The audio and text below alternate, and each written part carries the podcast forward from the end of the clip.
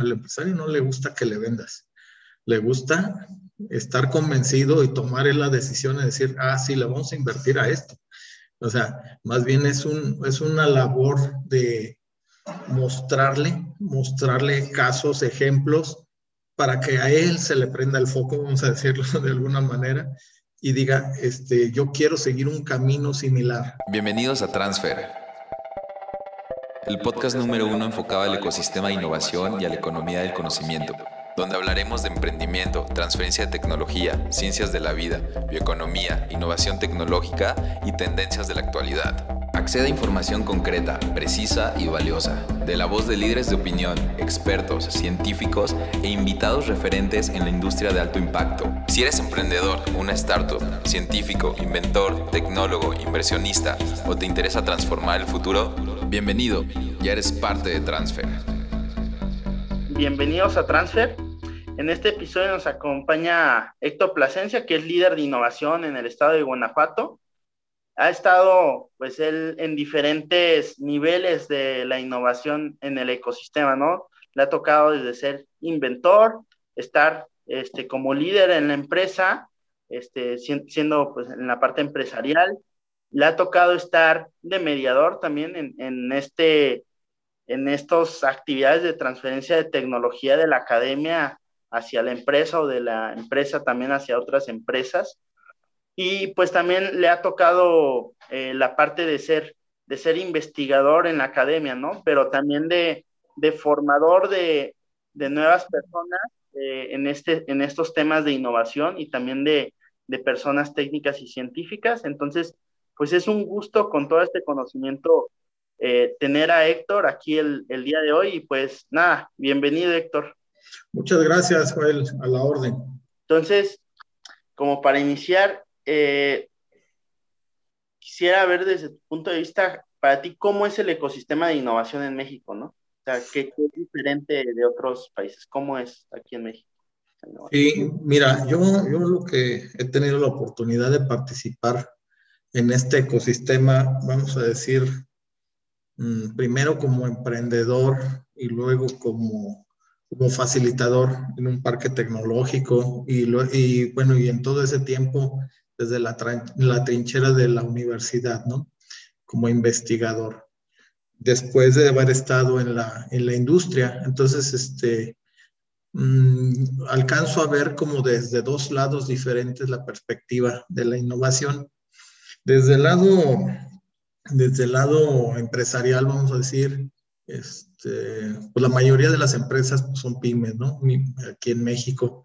Y, y bueno, se, yo alcanzo a percibir en este tiempo que he tenido la experiencia, en, en, en, alcanzo a percibir que hay una, pues una, una poca, un poco desarrollo, muy poco desarrollo en la cultura dentro de las organizaciones de las empresas pequeñas respecto a la innovación. Eh, es decir, muchas empresas normalmente están preocupadas por, por trabajar, por sacar lo urgente, por estar este, resolviendo situaciones apremiantes, por estar cubriendo pues, los gastos más, más urgentes y están pensando poco en el, en el largo plazo, vamos a decir, en, invertir para el largo plazo. En, en, en, diferentes aspectos, no solo en innovación, sino que más bien van, van este, medio al día, ¿no? Hay empresas este, grandes que sí invierten en innovación en México, pero ya traen esa cultura, vamos a decir, implantada dentro de su organización desde que están este, en, en, otro, o sea, vienen desde otros países y, y, pues ya traen ese, ese, pues esas metodologías y ese tipo de, de in, iniciativas ya, ya en su forma de ser como empresas, ¿no? Entonces, en el, en el sector privado yo veo que, bueno, la mayor parte de las empresas en México este, necesitan eh, una, preparación, un cambio de visión, una planeación más este, estratégica que los lleve a utilizar la innovación como una herramienta de competitividad. En el lado de la academia, vamos a ir de la universidad, por el otro lado, este, pues se ve mucho desarrollo a nivel científico y mis respetos, hay muchísima gente muy capacitada. Sin embargo, también falta esa cultura de transferencia, de esa cultura del enfoque a realizar cosas que sean aplicables, ¿no? O sea, la ciencia básica ahí está y se necesita, pero en México se ha perdido mucho el, proceso de asimilación de tecnología. O sea, mm, está muy bien lo que se hace en investigación, pero no ha encontrado un cauce adecuado para, para impactar en, la, en las empresas, en la sociedad, este, mm, para detonar el desarrollo en función de eso, ¿no? En general eso. El ecosistema, bueno, pues faltaría el gobierno, ¿no? El gobierno ha hecho esfuerzos durante estos años últimos en, función de que pues, la iniciativa privada pues, realmente invierte poco en la innovación. Entonces, este, se hicieron algunos esfuerzos en años en administraciones anteriores, eh, tanto a nivel este, federal como estatal. Eh, sin embargo, yo pienso que todavía es necesario, mm, más que invertir este, mm, recursos este, económicos, también dar ciertos estímulos para que, para que esto ocurra, ¿no? organizar el ecosistema, porque sigue estando muy desconectado, muy, este, como iniciativas, eh, pues muy separadas y cada quien está por su cuenta. Y esto pues tampoco ayuda, ¿no? O sea, como que habría que hacer un enfoque un poquito más eh, global, más integrado, para que pues, se pueda ir dando un desarrollo un poquito más, más efectivo, ¿no? Claro.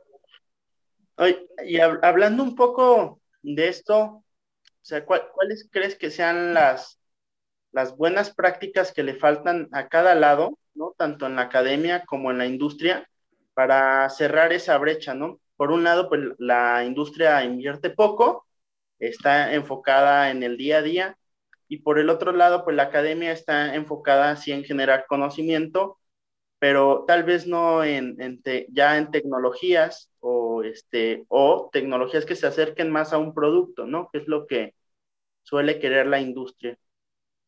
Sí, bueno, desde el punto de vista de, de la empresa, eh, pienso que hay que mostrarles este, algunos ejemplos. Pienso que el, el empresario normalmente al empresario no hay que venderle. O sea, eh, eso lo, lo, constaté yo cuando estuve en el parque tecnológico, ¿no? Al empresario no le gusta que le vendas. Le gusta estar convencido y tomar la decisión de decir, ah, sí, le vamos a invertir a esto. O sea, más bien es, un, es una labor de mostrarle, mostrarle casos, ejemplos, para que a él se le prenda el foco, vamos a decirlo de alguna manera, y diga, este, yo quiero seguir un camino similar. Entonces, mm, esa, esa lección yo me la llevé de estar en el parque cuatro años dirigiéndolo, el Parque Tecnológico de Guanajuato. Este, eh, el, el, empresario normalmente, bueno, este tipo de empresas que decimos que predominan, pues el, el que toma las decisiones muchas veces tiene la cabeza en, ocupada en muchas cosas, ¿no? Entonces, ¿cómo le haces ver que es estratégico, es estratégico invertir en, esto, en generación de nuevos productos, procesos, servicios o en la misma mejora de lo que ya tiene usando tecnología, ¿no? Entonces es un proceso de, de que él lo vislumbre, él lo, lo detecte y diga, yo quiero aprovechar, ¿no? Yo pienso que por ahí es porque el querer, el querer llegar vendiendo y querer convencer, este, convencer medio a la fuerza, este, no, se, no se da en la cultura del empresario muchas veces, ¿no? Entonces, este, ese es el, el, lado de la empresa. En el, en el, otro, bueno, y además en la empresa, pues, te digo, falta esa, esa planeación estratégica y ese, ese foco. Decir, este, nuestra estrategia para este año desde la dirección o desde, desde el Consejo de Administración es esta. Y pues hay que hacer lo que se requiera perdón, hacer lo que se requiera para lograrlo, ¿no? O sea, hacer una planeación y un eh, y, una planeación y, y, hacer un proyecto formalmente estructurado y hacer la estrategia de ejecución, creo que también es importante que lo aprendan a hacer las empresas, porque eh, ellos van a poner la, la meta El, y, pues tienen que invertir los recursos también, hay que decirlo, porque eh, la mayor parte de la inversión en otros países pues es privada, ¿no? En el desarrollo de tecnología. Y en México no ha ocurrido en todos estos años. Entonces el empresario sí, te digo, tiene que apostarle al día a día, pero también tiene que apostarle un poco, aunque sea, a, estar desarrollando esa parte en su, en su empresa, ¿no?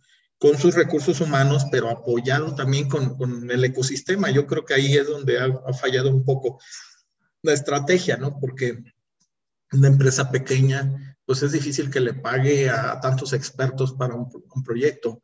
Sin embargo, la empresa sí puede involucrar grupos multidisciplinarios por proyecto. Entonces, creo que ahí es donde hay que ayudarles a, descubrir esa oportunidad a, los empresarios. Decir, este, bueno, yo tengo mi líder de proyecto aquí en la empresa y, dos o tres personas que ayudan, pero tengo acceso a, a una base de, eh, científica y de, y de, recursos humanos este, de, diversos perfiles que ahí están, ¿no? Y, pues están buscando proyectos o, formas de ganar, ganar.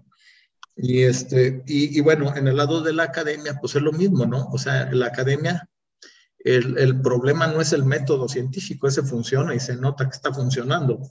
Eh, por las publicaciones internacionales y por todo lo que existe ya de desarrollo. Nuestro estado, por ejemplo, pues tiene un montón de, de centros de investigación, universidades, muchísimo capital y infraestructura en, en, academia. El asunto es que hay que darles el foco, o sea, hay que establecer esos retos que sean este, estratégicos, importantes para la sociedad, no solo para la empresa, ¿no? sino para la sociedad en general. Y entonces enfocar las baterías este, con un objetivo bien definido. O sea, desarrollar, yo siempre les he dicho, hay, que, hay que, la tecnología tiene que nacer transferida, o sea, no hay que hacer un traje de ver a quién se lo ponemos, ¿no?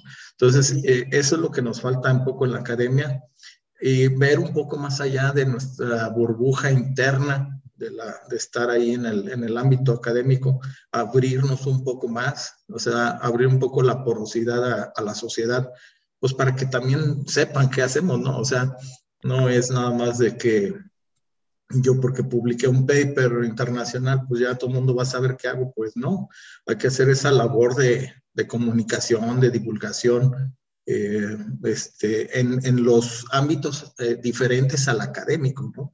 que es donde realmente falta este, divulgar más que se está haciendo. Claro. Oye, y hablabas mucho mm, como de, de, de, una de las herramientas que a ti te funcionó para convencer, digámoslo, a los, a los empresarios, pues fueron estos ejemplos de innovación. Entonces, eh, ¿cuáles son un par de ejemplos, un ejemplo de innovación exitosa en el que tú hayas estado inmerso y que haya sido como esta colaboración academia-industria? Fíjate, bueno, te, te, voy a dar tres ejemplos. Un ejemplo de un emprendedor, un ejemplo de una empresa este, mediana, este, pyme, no, no pyme, es una empresa mediana, vamos a decir, y, y, un, y una transnacional que está aquí en México. Y se puede hacer en los tres niveles. El, el, el emprendedor, por ejemplo, este, es este, Joaquín García, un, un, emprendedor que entró a nuestro parque tecnológico. Eh, él trabajaba en temas de logística. Él trabajaba en una compañía de logística transnacional que opera aquí en Guanajuato. Y él este, es experto en tecnologías de información. Y eh, lo conocí por un proyecto que, que, vino a desarrollar desde, desde Veracruz y él venía de, de, la Ciudad de México y estaban desarrollando un proyecto para, para, una, para Play City Casinos. Y entonces ellos estaban haciendo eh, el desarrollo de unas rutinas este, de algoritmos de generación de números pseudo aleatorios que se tienen que cumplir bajo una norma oficial en ese tipo de dispositivos. Entonces, pues lo que quería eran matemáticas, ¿no? Quería matemáticas para cumplir eso. Entonces llega, se acerca con nosotros en el parque eh, tecnológico y entonces le conseguimos unos expertos de la Universidad de Guanajuato en aquel tiempo eh, para que desarrollaran un, doctor en matemáticas con, con este, expertos este, de doctorado, de maestría, estudiantes, y desarrollaron exitosamente esa parte del proyecto, ¿no? Entonces, este, se, se pudo transferir conocimiento y fue un proyecto, pues, no recuerdo el monto, debe ser como un millón y medio de matemáticas, ¿no? Entonces, o sea, las matemáticas se pueden vender, ahí está el ejemplo claro. Por el otro lado, este, ellos desarrollaron sus algoritmos, sus dispositivos y terminaron el proyecto. Pero después Joaquín vino a vivir a, a Calvajío y entonces nos fue a buscar y dice, oye, yo tengo la inquietud de desarrollar este, un par de tecnologías que traía en mente para las líneas de ensamble del sector automotriz. Y entonces lo empezamos a acercar. Se, le apoyó durante un año este, con aquel programa que hubo de Nova Era de, para nuevos, para emprendedores. Se le dio hospedaje un año a, su empresa. Bueno, se constituyó la empresa, se, se, se le dio hospedaje un año en el parque y se le, se le estuvo acercando con el clúster automotriz, porque en ese tiempo iban haciendo el clúster automotriz de Guanajuato y estaba en el parque, además tenía sus oficinas en el parque. Entonces empezó a haber una interacción ahí interesante, validó sus prototipos, hizo sus pruebas, etcétera. Ese, ese prototipado es básico y que te lo valide el cliente. Y luego, ya de ahí, él se tuvo un acercamiento con con una empresa francesa que hace cristales para el sector automotriz y este, que, que tenía que resolver unos, unos cuestiones de logística de entregas para, para una armadora de, de automotriz. Y entonces él, él, usando sus conocimientos, su expertise, hizo, hizo la, el prototipo, vamos a decir, del sistema informático y de ahí empezó a despegar su empresa. Su empresa se llama KMF todavía está ahorita funcionando y funciona muy bien además.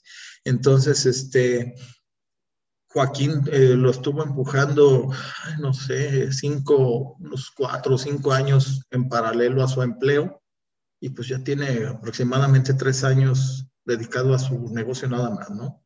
Entonces, ahí está el camino y Joaquín llegó con su pura idea y, su, y sus puras ganas de trabajar, este, al, parque y con su emprendimiento. Ahorita, si mal no recuerdo, tiene 10 programadores esa empresa están trabajando en, este tipo de soluciones y trabaja para varias empresas de, del sector este, automotriz en control sobre todo de, inventario, logística, entregas, entregas este, de, materiales, etcétera.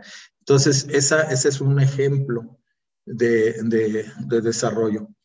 Otro, otro ejemplo que te puedo decir de, pues de, una, de una pyme, por ejemplo, está acá en, está en Irapuato, de, este, Difusión Textil Integral, es una empresa que ya existe.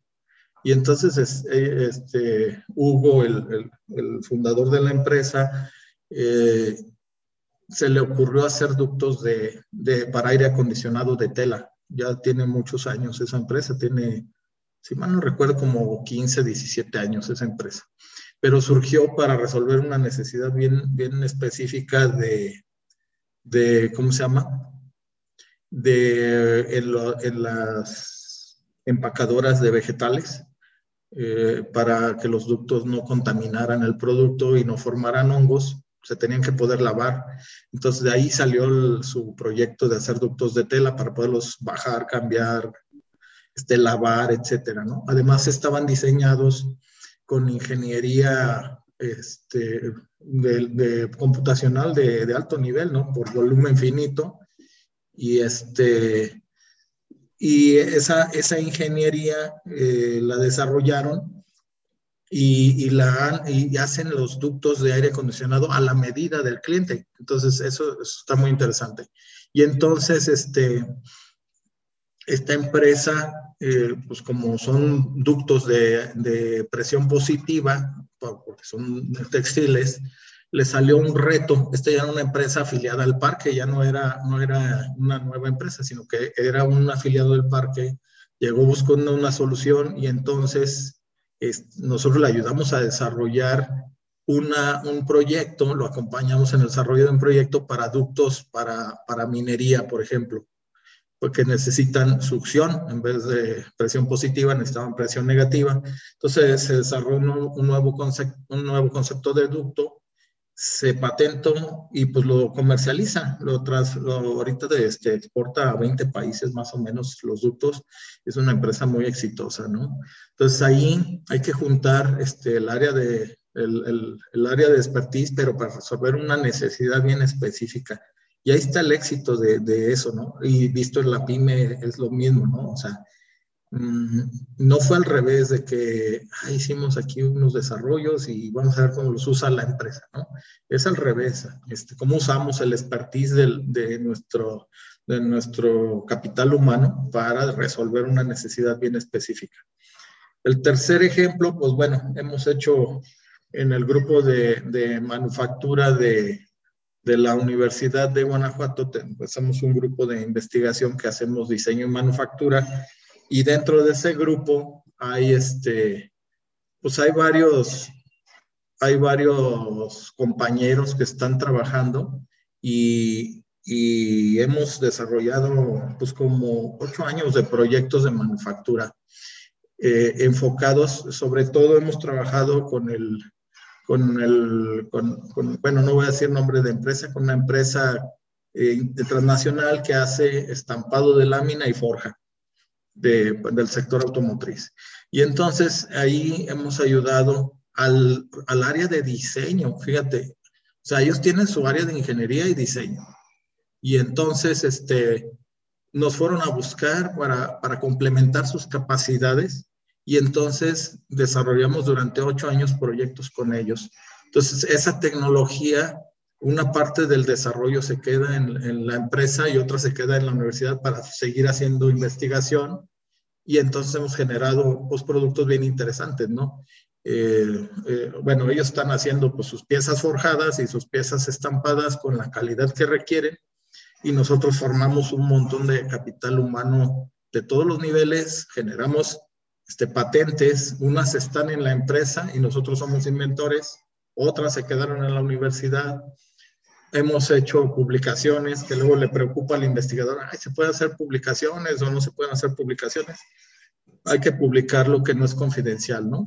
Y entonces se han podido hacer, este, pues todo ese desarrollo tecnológico eh, ya aplicado y transferido en los tres niveles. Y entonces, este, esos, esos bueno, son casos, hemos en esos ejemplos de, de, mejoras a estampado y forja, nuestra, nuestra carta fuerte como investigación, pues son los gemelos digitales que sabemos hacer, ¿no? Ahí el grupo. Hacer la réplica digital del proceso de manufactura y eso te ahorra un montón de tiempo y dinero para la puesta a punto de un proceso, ¿no? Entonces, esos son tres ejemplos que, se me vienen a la mente este, y en los tres niveles, ¿no? En los que me ha tocado a mí participar. Claro.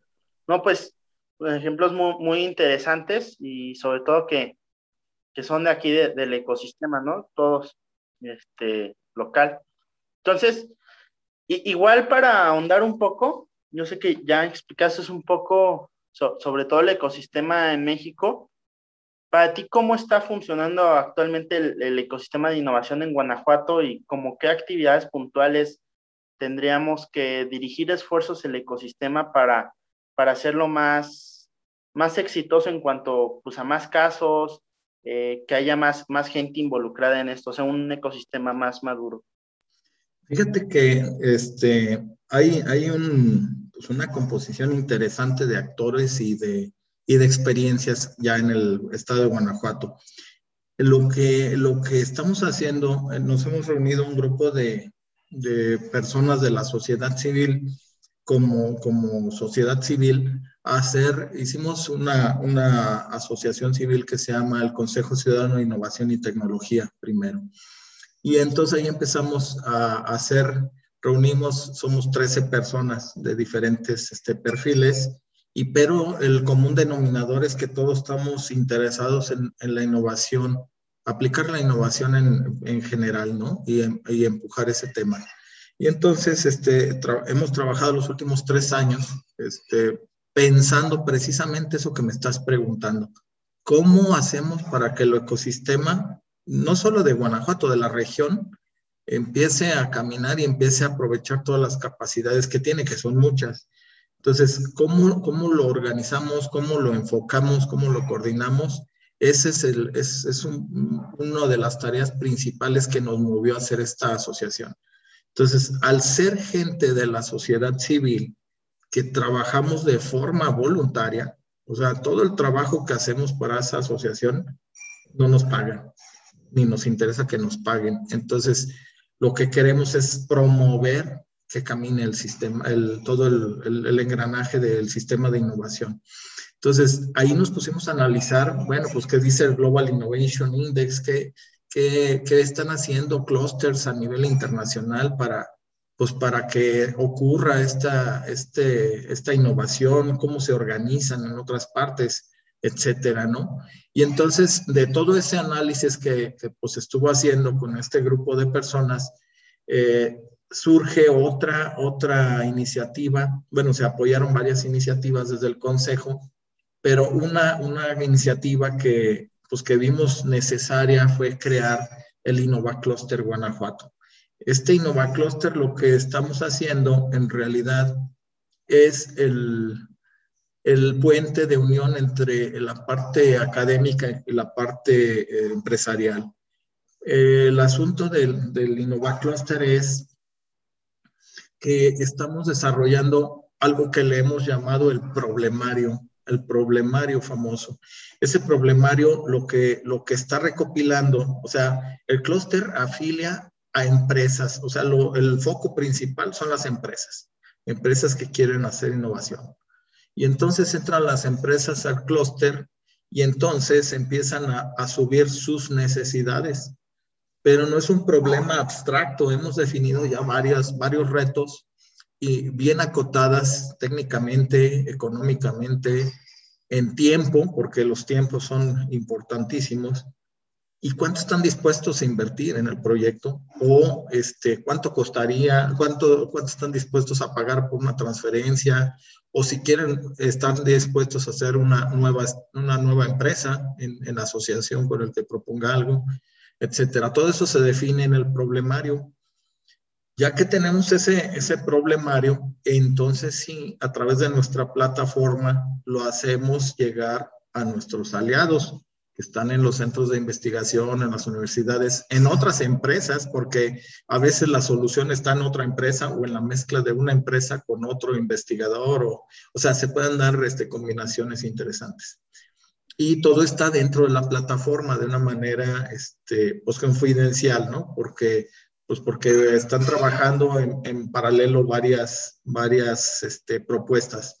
Entonces, los solvers, los, el solucionario, vamos a decir, del clúster, está resolviendo en paralelo, pueden salirle a una misma, a una misma propuesta, un reto, le pueden salir varios este, tiradores, vamos a decir, varios solvers, y entonces eh, de manera interna mandan un video a la persona que está, que está este, solicitando el reto, y si y él va a escoger con quién, con, con quién va a desarrollar el, eh, con quién sí le interesa acercarse a trabajar, ¿sí? Entonces, ahí la, la, gran ventaja de esta plataforma que hemos desarrollado es que es, es, de una manera natural, o sea, puedes o no puedes, o sea, te mides contra el reto y entonces ya ahí dices, bueno, este, si le entro o no le entro, y el empresario también dice, me interesa o no me interesa porque ahí pues él mismo va a medir este, la capacidad del que está proponiendo, ¿no? Y si te lo, te lo transmiten rápidamente en un video, esa, esa, esa experiencia, esa capacidad, pues ya haces otra cita donde, pues donde ya firmas un convenio de confidencialidad y todo eso, pues para poder hablar un poco más de, a profundidad del tema, protegiendo pues, la parte delicada de todo esto, ¿no? Entonces, ahorita lo que estamos haciendo en, el clúster básicamente es eso, el problemario, el solucionario, la, la, el observatorio de, de, nuestros aliados para que el empresario que entre a esa plataforma vea las capacidades de las instituciones y de investigación que hay y un observatorio de, tecnologías por, tipo de industria. O sea, este, cómo está evolucionando una especie de, para una ayuda para hacer vigilancia tecnológica, ¿no? Por sectores. Entonces, básicamente es eso, reuniones B2B y, bueno, capacitaciones y servicios muy específicos, pero en temas de innovación sobre todo y planeación estratégica. Eso estamos haciendo ahí en el Innova Cluster y, y hemos tenido ya dos o tres ejemplos este, pues muy interesantes.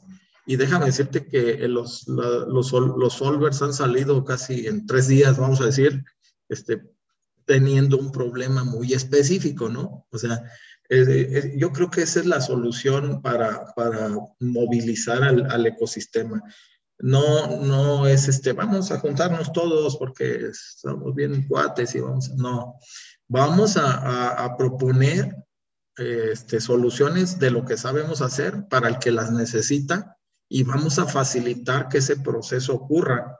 E, en realidad somos un puente, un puente y que traduce, sobre todo que traduce el lenguaje. Tú conoces también los dos lados de la ecuación.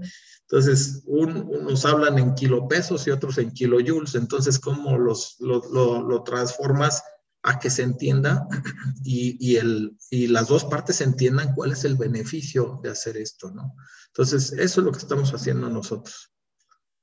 Ok. No, pues muy interesante, Héctor, y, y pues felicitaciones por, por, esta iniciativa. Yo creo que, pues, desde la sociedad civil, como tú dices, hay, hay mucho que hacer, ¿no? Desde un, desde una posición pues proactiva, ¿no? De, de, proponer soluciones como lo del Innova Cluster. Creo que son mm, una alternativa muy buena y que ya empieza a hablar de cierta madurez del ecosistema, ¿no? Que, que a lo mejor ya se está autoorganizando la, la sociedad para proponer soluciones que, que mejoren el ecosistema, digámoslo, para, para todos, ¿no? Entonces, este, sí, ya empieza a, a verse pues cierta madurez en el ecosistema. Y, y, pues con esto a mí me queda muy claro que pues para lograr pues esta transferencia de tecnología de la que siempre se habla en las diferentes oficinas de transferencia en la academia, en las diferentes entidades de, de gobierno, ¿no? En lo que antes también era pues el P y, otros programas de, de, apoyo, pues es que sí, como tú dices, tiene que venir de, de problemáticas reales, ¿no? Validadas y que, que mejor manera de, de que sean problemas reales que aquellos que ya conoce la industria, en los que se está enfrentando en el día a día, esos son problemas reales que, que pues están dejando pérdidas o pueden ser un potencial negocio, ¿no? Porque es el, un poco ya el filtro de la empresa, de la visión empresarial, que proponga estos problemas, ¿no? Eh, y, un poco también de lo que quería hablar contigo es, yo, yo sé que has estado inmerso en diferentes eh, procesos para generar la propiedad industrial desde diferentes, diferentes puntos de vista. Tú mismo has sido un generador de propiedad industrial, este, eres inventor también sé. Entonces, en general en México hay, hay, un problema, ¿no? Como que ahí con la propiedad industrial, no, no generamos tanta propiedad industrial en ocasiones y un poco cuando se hace la propiedad industrial hemos visto eh, en los diferentes sectores, en la academia, pero también con los emprendedores y en las empresas, no se siguen estrategias eh, de protección que en realidad potencialicen este, todos los esfuerzos de inversión que se han hecho, ¿no? Es decir, muchas veces está esta creencia de que solo por proteger en México ya se protege la patente en cualquier lado. Entonces, ¿Tú qué crees que se necesite para que haya más propiedad industrial en México, pero también propiedad industrial de calidad, ¿no? Este, que potencialice toda esta tecnología, todo este esfuerzo que estamos realizando. Sí, fíjate que nosotros hemos, este, desde la universidad, yo tengo la, la, la, la fortuna, la oportunidad de, pues de poder hacer varias patentes este, con, con nuestros grupos de investigación. Este, ahorita tengo 10 patentes y, y, hay en proceso como otras tantas. Pero déjame decirte que, bueno, aunque hemos practicado, hemos este, aprendido muchas cosas y, y, todo esto, yo sigo recomendando que el, la empresa debe de eh, acercarse a un profesional a la hora de hacer la patente, porque como bien dices, bueno, pues sí es muy, muy importante entender cómo funciona, para qué sirve, cómo, cómo son los procesos generales, pero el experto que hace eso todos los días, pues es el que sabe todos los recovecos y todas las, este, todas las estrategias, si va a ser nacional, si va a ser internacional, si, si estoy, este, cómo, cómo me conviene más, este, hacer la, redacción de los mismos, este, reivindicaciones, etcétera, una serie de cosas que por la experiencia que tiene una persona que a eso se dedica, pues no vas a poder adquirir tú ni como, ni como persona física, ni como, ni como empresa, ¿no? Además, pues zapatero a tus zapatos, ¿no? Entonces, yo lo que, lo que me he podido dar cuenta y le recomiendo a empresas con las que colaboro actualmente y he colaborado en el tiempo, es que es muy valiosa los activos intangibles para arriesgarlos. O sea, es el resultado de un proceso largo de, inversión y de, tiempo y capital humano y todo lo que implica un desarrollo tecnológico para arriesgarlo haciendo mal una patente, porque pues si pierdes la patente, pues ya se volvió del dominio público y, y pues ya adiós, adiós todo, ¿no? Entonces, en un sentido, este, creo que falta eh, conocer cuál es el impacto real de la propiedad este, industrial en general eh, por parte de las empresas. Por ejemplo, yo, visualizo que las empresas no, le, no han sabido el valor, por ejemplo, de, de un activo intangible como una marca, una marca o un, pues una patente, un modelo de utilidad, de, todos los tipos de propiedad, porque mm, no conocen de métodos de, primero de evaluación y luego de evaluación, que son dos cosas diferentes. Este, nuestro buen amigo Simón Rosen lo, lo, sabe muy bien, ¿no? O sea, primero hay que evaluar la tecnología y ya que tiene un valor y eso, entonces sí, ya sabemos que hay que protegerlo y todo eso y después de que ya sabemos que, que, sí, hay que proyectar el beneficio que puede dar en el tiempo y entonces eso nos permite hacer una evaluación de ese activo intangible, ¿no? Entonces tenemos, tenemos varias metodologías de evaluación de activos intangibles, este, bueno, conocidas en la OMPI y que las divulgan mucho, pero pues también hay expertos para, para evaluar tecnología y además, este, pues se puede convertir en un activo de la empresa. Eso es lo que el empresario a lo mejor no conoce y no, y no detecta, ¿no? O sea, un, un, activo intangible le puede aumentar el valor a la empresa. Y entonces, eh, yo creo que es un, un, poco este desconocimiento de que eso le da valor, le da valor, ¿no? O sea, ya vemos las empresas internacionales más grandes, pues cuánto vale la pura marca, ¿no? La pura marca y la marca, pues no, es, es una cosa intangible. Entonces, yo creo que aquí es por qué, cómo fomentamos que haya más este, protección de la propiedad industrial, enseñándole otra vez al, empresario, haciéndolo consciente de que tiene que proteger lo que está desarrollando porque va a ser un esfuerzo, un esfuerzo significativo en inversión y en, de varios tipos para, pues, para lograr tenerla, ¿no? Entonces, eso tiene un valor y se tiene que proteger. O sea, las patentes pues, no son publicaciones, ¿verdad? Las patentes son títulos de propiedad y son activos este, de la empresa. Entonces, yo creo que debemos empezar por, por enseñar tanto a la empresa como a la academia, porque tampoco muchas, muchas personas de la academia entienden bien cómo funciona esto de las patentes, ¿no? Entonces hay que ayudar, hay que ayudar en esa tarea de, de formar y de enterar para qué sirven y cómo funcionan. Y luego, este, bueno, pues la, la, la, la realidad que nos enfrentamos cuando vemos las patentes que hay en México, ¿no? O sea, solo el 5%, no me acuerdo qué porcentaje sea ahorita, pero puede ser entre el 5 o 7% de las patentes de México son de mexicanos, ¿no? Entonces, pues, ¿qué quiere decir? Las patentes sí sirven, pues si no, no patentarían aquí los alemanes y los americanos y los japoneses, ¿no? Porque pues están protegiendo su conocimiento en este territorio. ¿Por qué no lo hacemos nosotros? Ese es, el, ese es la, el, problema que hay que resolver, ¿no? Entonces, una buena estrategia es informando, pero informando de una manera, este, pues, de parte de expertos. Este, hay, que, que hacer esas campañas de, información para los actores del ecosistema, todos, ¿no? Otro, otro problema que, que también hay es que muchas veces o, o, se, quiere patentar o no se patenta. Pero, por ejemplo, ahí está la figura del secreto industrial, pues también está poco usada y realmente en muchos casos es, pues es una forma mucho más potente de darle valor a, la, empresa, ¿no?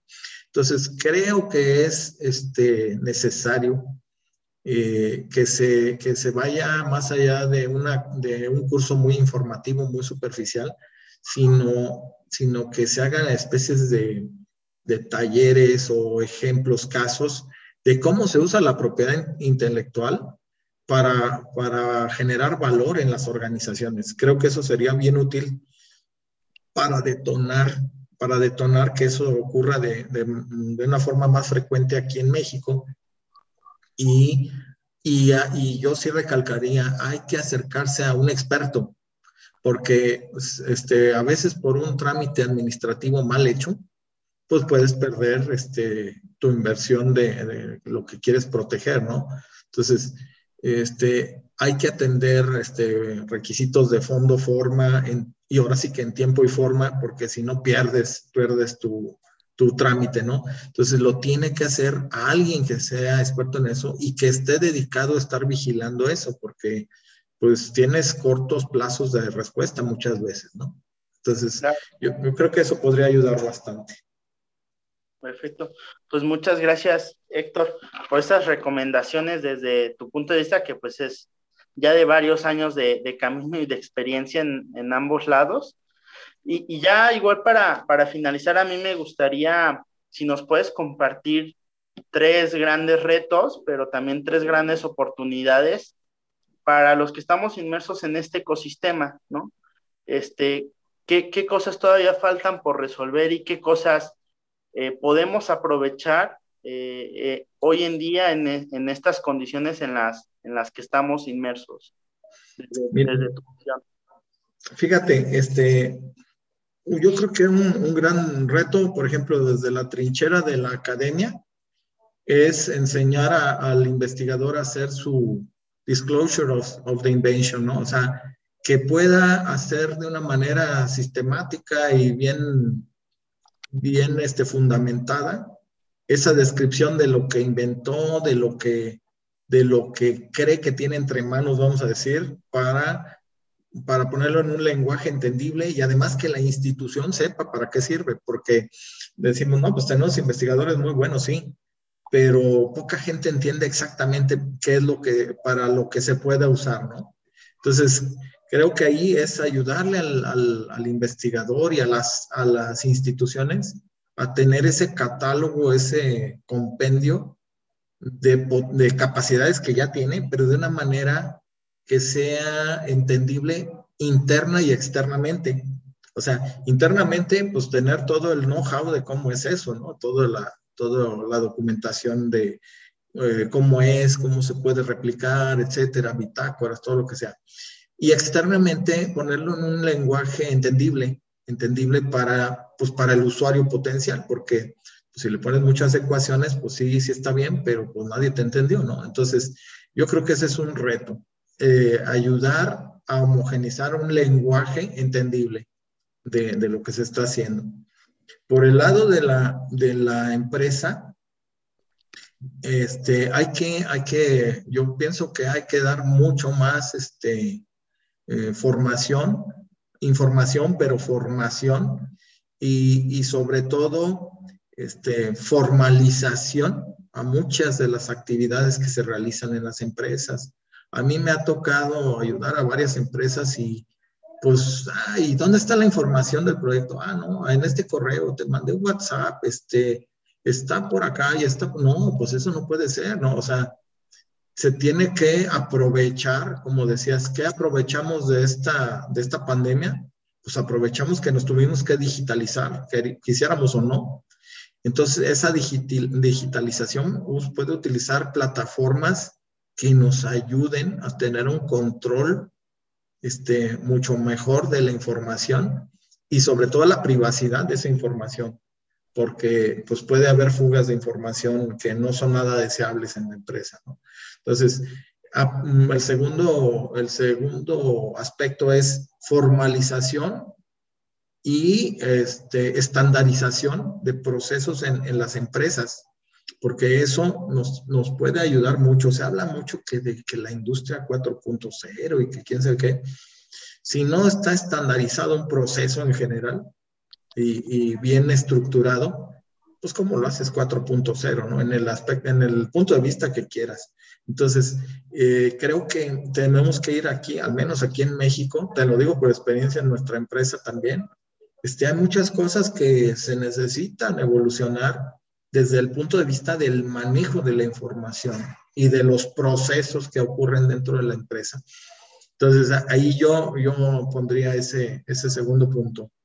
Y, el, y, bueno, el tercer punto, pues sería la interconexión entre los dos mundos, ¿no? O sea, hacer eh, puentes efectivos y, y, este, y que, rápidamente vayan produciendo casos, aunque sea uno, dos, tres, cinco casos de cómo sí se puede hacer. Porque luego, luego, este, pues dicen, no, pues qué chiste, pues esa empresa es transnacional, tiene su proyecto, su, su presupuesto de inversión ya incluye quién sé cuántos millones y yo como lo hago como pyme, ¿no? O sea, por eso yo te, te decía al principio ejemplos de los tres niveles, porque se puede dar en los tres niveles. Nada más que, bueno, los enfoques son diferentes, ¿no? O sea, mucho para el emprendedor es, ah, es que no tengo dinero. Pues si sirve lo que estás haciendo, no es tanto el dinero. Y esa, pues esa parte hay que ayudarle a resolver. Si es una, una mediana, este, eh, ¿cómo lo saco de esa, de esa isla, de, de ese de esa ceguera de taller, vamos a decir, de estar día a día en lo mismo, lo mismo, cómo lo sacas de esa zona de confort hasta cierto punto para que vea más allá. Y pues las grandes, cómo les acercas cosas que aunque sean grandes, pues no las tienen ahí, ¿no? Entonces, ese puente es el que estamos, te digo, nosotros eh, tendiendo con esta organización que hemos formado y, y pues que están invitados todos, porque a la hora de los problemas, pues sí faltan muchos expertos de muchas cosas, ¿no? Entonces, yo creo que es mucho es el tema de comunicación, ese tercer, ese tercer reto que, que hay que resolver, ¿no? Claro. No, pues muy, muy productiva todas estas recomendaciones que, que nos haces. Y, y, yo creo que desde, desde tu punto de vista que ya ha abarcado varios lados, pues sí, sí son muy válidas, ¿no? En cuanto a, a, dónde hay que ir, en qué hay que trabajar, ¿no? Todavía falta mucho trabajo por hacer. Entonces, este, pues nada más que agradecerte, Héctor, que, que hayas estado con nosotros y, este, y compartido pues toda esta información de relevancia para, para nuestro público y, y que yo sé que va a ser de mucha utilidad, la verdad. No, pues gracias a ustedes por la invitación, Joel. Es, estamos con las puertas abiertas. Es, te digo, es, es una organización que quiere incluir a todo lo que ya hay. O sea, no es que, ay, queremos hacer, o sea, el, el, la función de nuestra organización que estamos este, desarrollando es tender esos puentes entre los actores y los actores ahí están. Yo les abro la invitación a todos los que nos escuchan y que crean que puede ser de utilidad nuestra, nuestra organización pues acérquense, estamos este, eh, abiertos a, escuchar y a, buscar eh, posibilidades de colaboración. No, pues no queda más que agradecerte y también a, todos nuestros escuchas de transfer por, por habernos este, tenido en esta ocasión. Y pues nos vemos en el siguiente episodio de transfer.